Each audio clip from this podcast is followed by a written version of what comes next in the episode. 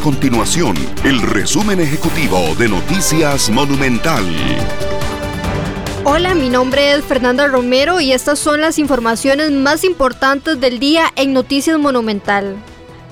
El organismo de investigación judicial pidió a los diputados aprobar una serie de reformas a la ley para facilitarles el trabajo que realizan a diario.